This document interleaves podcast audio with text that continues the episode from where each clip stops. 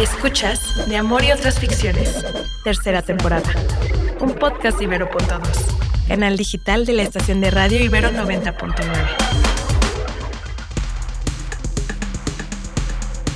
De Amor y otras ficciones es un proyecto del programa de género e inclusión Ibero, en conjunto con Ibero.2.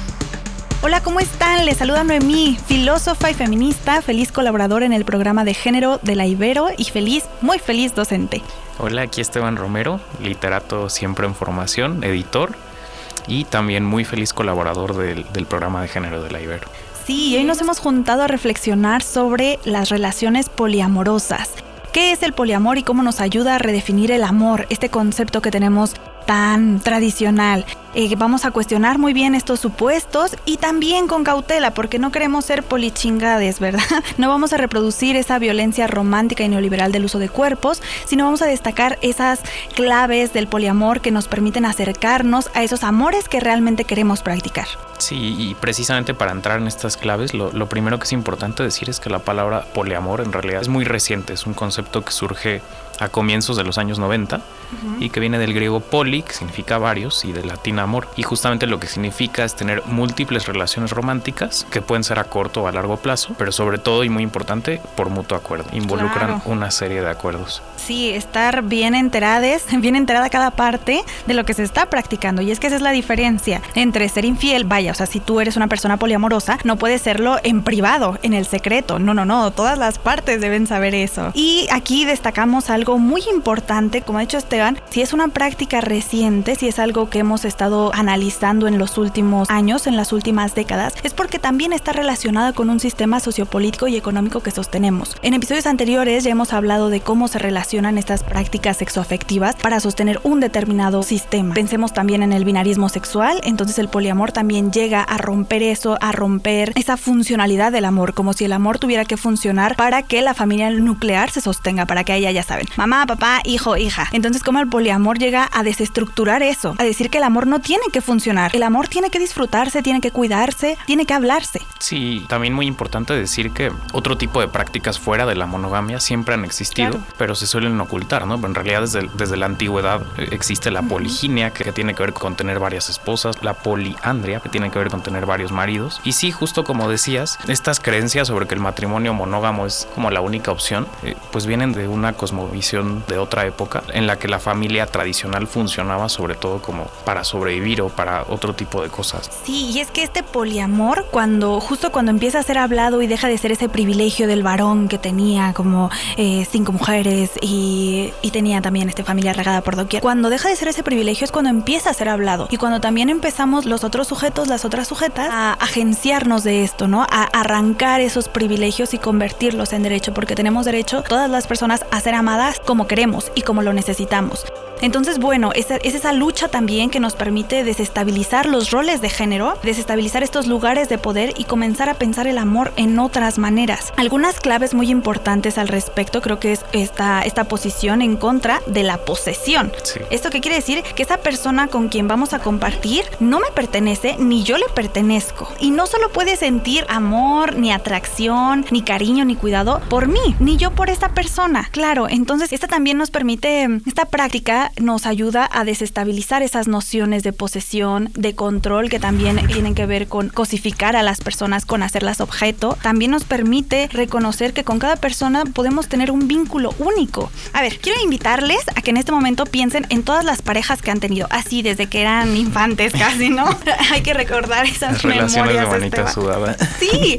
¿Cómo es posible que utilicemos el concepto noviazgo, así en grandote, en grueso, para meter a todas esas personas? Sí. Es que no, y es que el poliamor es una de las claves que ha puesto en la mesa. Es que cada vínculo es único, cada persona es una afección, no podemos generalizar todas estas prácticas. No, sí, y esto que dices del vínculo único se relaciona mucho con la idea de pensar que la intimidad solamente se puede tener con una persona, cuando en realidad la intimidad no se reduce a una relación principal y única, ¿no? Y sí, justamente cuando, cuando las personas que están en una relación monógama tienen relaciones sexuales fuera de esa relación principal, lo primero que se dice es que es por ineptitud de la pareja que fue engañada, ¿no? En lugar Ya, de pensar sí, que es- culpar. sí, culpar, en lugar de pensar que es simplemente por la atracción que se tiene por otra persona, ¿no? Por la necesidad de generar otro vínculo.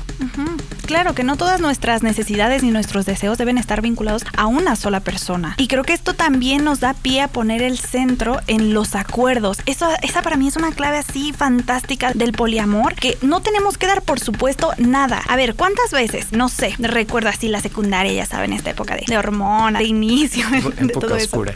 Sí, esta época oscura también. Que decían, no, que quieres ser mi novia, ¿sabe qué? y te daban una serie de cosas así por supuestas bárbaras. Primero, que tú ya no ibas a tener amigos. Bueno, es que también hay que recordar patriarcado, ¿no? Que ya no ibas a ligar con nadie más, eh, lo que me parecía súper injusto. Ay, sí, no.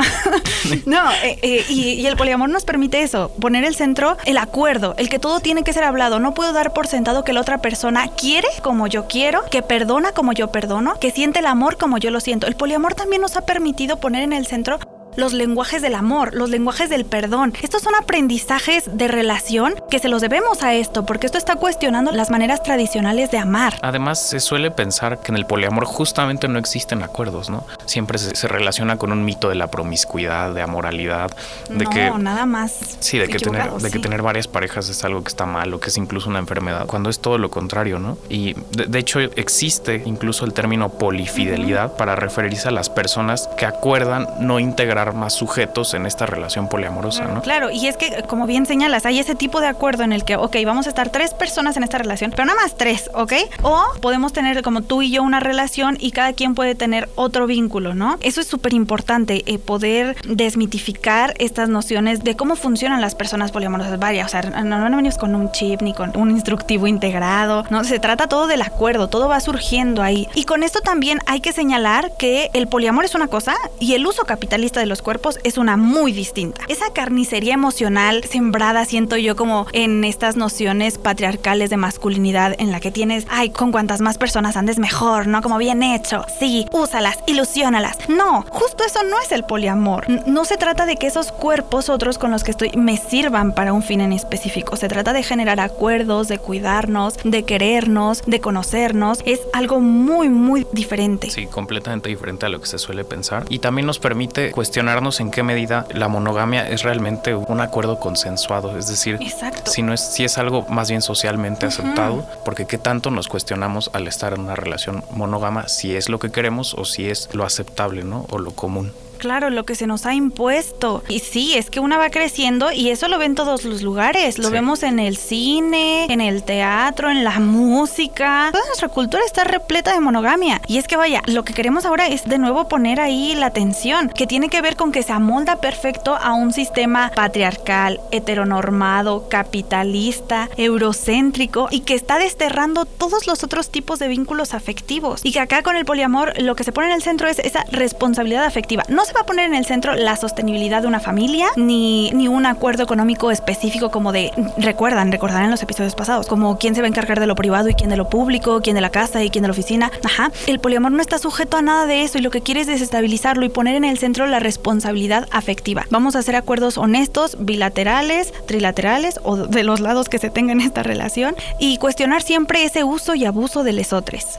Sí, y esto que dices es importantísimo porque hay que dejar muy claro que no venimos a satanizar la monogamia, ¿no? Claro, O sea, no, no- no venimos a decir que la monogamia está mal y que la poligamia está bien, no simplemente a generar el debate, ¿no? Porque sí hay muchos conceptos y prejuicios acerca del, del poliamor, sobre todo también muchas ideas negativas que a veces la monogamia ha, ha promovido, ¿no? Como por ejemplo esta cuestión del, del amor eterno, de que le debemos garantías a una persona por el resto de nuestras vidas, ¿no? Y que esa primera novia o novio que tuviste en la secundaria y el que le dijiste eres el amor de mi vida así para siempre, ya se tiene que quedar, ¿no? Y en automático cuando terminas con esa persona ya eres, eres lo peor del mundo, ¿no?